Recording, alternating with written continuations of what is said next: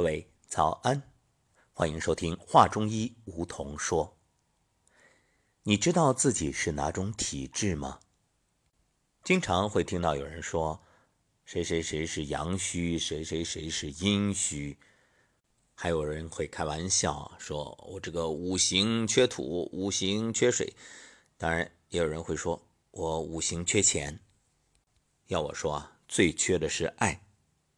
因为只要心里有爱，你给出，然后就会不断的得到，爱这种能量越给越有。好，当然了，今天我们主要不是说这个，咱们就是从这种三阳三阴来定位，帮助大家了解自己的身体目前究竟处于什么样一种状况。所谓三阳，太阳、阳明、少阳。三阴呢，自然就是太阴、少阴、厥阴。为何古人有云“望而知之，谓之神”？那望一眼，望的就是你的气，望的就是你外部的这种神，自然就能辨别出你的体质，然后也就知道你现在身体的状况会有什么将要发之病，也就是未发之病，那一目了然。所以有人觉着这中医太神太玄，其实啊，那只是因为你不明所以，不明就里，不知道它到底怎么回事儿。这就像变魔术一样，你看的眼花缭乱，叹为观止，觉着哎呀太神奇了。实际上，当你真正明白了啊，也就恍然大悟。中医就是这样，所以我们要学习的就是根本，所谓的知其然，还知其所以然。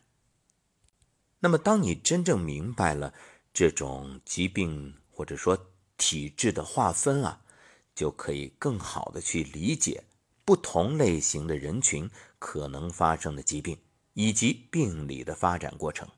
你看，像三阳体质的人啊，阳气比较充足，抗病能力较强，这个病啊，大多发生在表层，病症呢也多是实症、热症。那三阴体质的人呢，阳气衰弱，抗病能力弱，病位啊多在里层，病症大多是虚症、寒症。而事实上，你放眼现代的中国社会啊，你会发现这三阳的少，三阴的多。为什么？因为用药用的太多呀，生活习惯不好呀，耗的多呀，自然就是这样的状况。好，接下来我们就逐一了解。先说太阳体质。所谓太阳体质啊，就是阳气十足，抵抗力非常强。所以这种体质的人，你可以用一个词来形容，那就是元气满满，有激情、有活力，充满正能量，而且能量场非常强大，能够吸引很多人。一般情况下，邪气侵犯到太阳经时，会遇到正气强烈抵抗，邪气呢就很难继续深入了。所以太阳体质的人感受邪气啊，多会患太阳病。所谓太阳病啊，不是说那个天上的太阳。太阳病的症状呢，主要包括像感冒啊、发烧啊、高烧、恶寒、头痛、身痛、有汗或者无汗，还有咳嗽、喘、干呕。脉呢一般浮缓或者浮紧。舌苔呢是正常的薄白苔，所以你会发现为什么我们曾经在节目当中给大家说，啊，包括我们在健康沙龙的现场也会问，哎，这过去的一年发烧的请举手，结果发现举手的人很少，然后会告诉举手的人，说明你身体还不错，哎，有的人就纳闷了，这怎么啊？我没生病，说我身体不好，这生病的比我身体还好。实际上，这就是要区别一下，看生什么病。因为很多人啊，身体太虚了，根本没有条件去发烧。太阳病的治疗方法呢，很简单，解表，包括发汗解表、调和营卫，就是营气、卫气，然后解肌发表等等。太阳体质的病人非常容易康复，很少会衍生其他病症。但是你要注意，在这样的情况下。你不要盲目的用药，更不要去草率的输液，那样其实恰恰是伤害你的身体的元气、阳气。就像很多人为什么到了成年不发烧了？小时候用药太多了。不过很遗憾，现在太阳体质的人太少了，大多呢是一些孩子啊，前提还得是先天阳气足，后天少输液甚至不输液。呃，当然成年人里也有，但是难得。再来说阳明体质，阳明体质呢，我们概括起来，形容就是体实、气盛、血旺。你看，这种人声音很高啊，然后底气很足啊，很气很粗啊，面色红，肌肉健壮结实，气血旺盛。像运动员，还有重体力劳动者啊，都是这种体质比较多。在熟悉的人物里啊，比如这个武松，那典型的阳明体质，形象那高大健壮，而且关键是胆大。你看别人不敢去的地方，说山上有猛虎啊，他说那那算啥？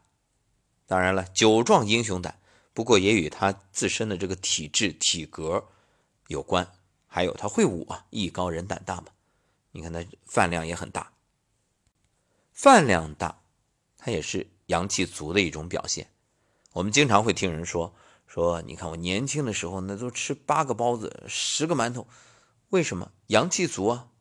为何到了年老，哎，慢慢的这个饭量就越来越小？当然，这里要说明一点，就是有人刻意的减少或者辟谷，这个不在这之列啊。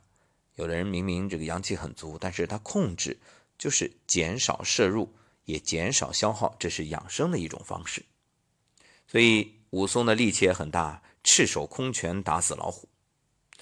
那么阳明体质的人容易出什么问题呢？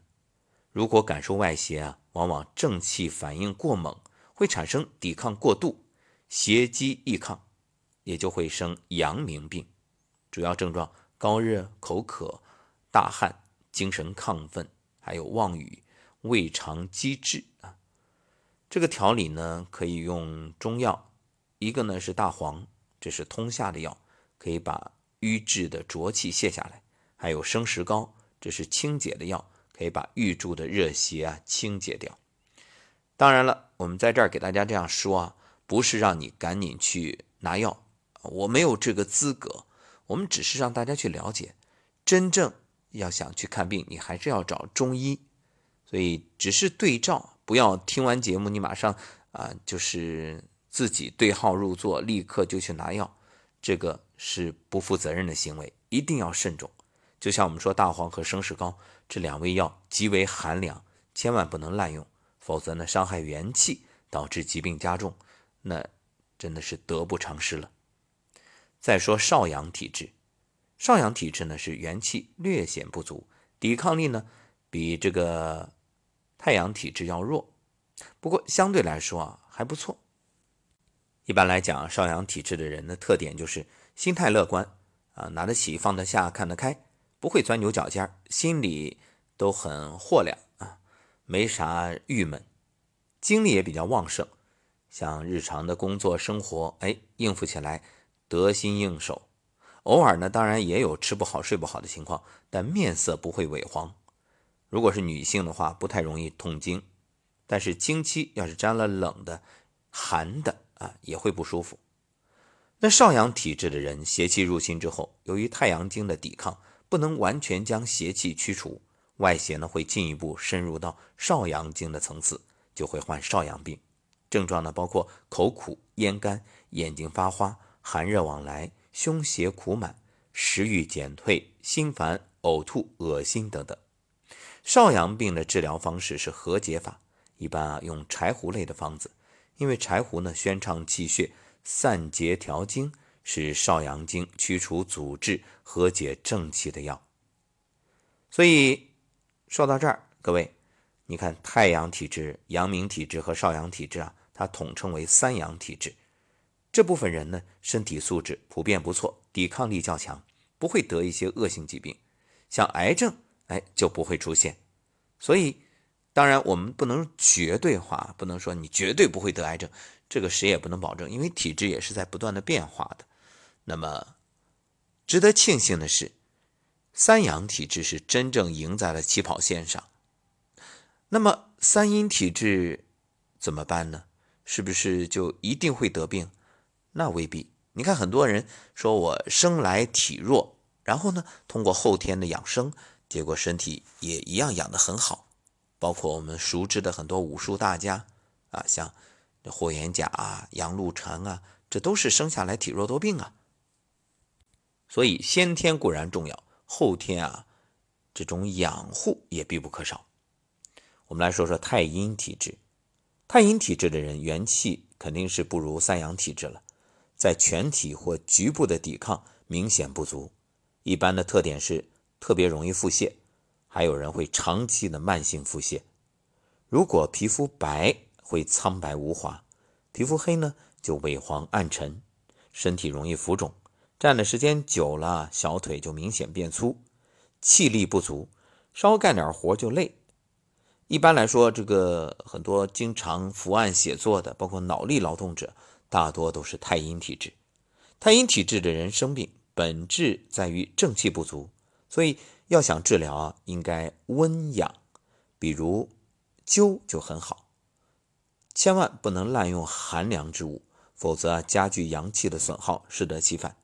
另外呢，还有一些女孩现在为了控制体型，为了控制体重，特别喜欢哎呀水果蔬菜为主食，至于其他的主食啊。根本不吃，那你时间长了，身体这种寒湿越来越重，这个是要改变的。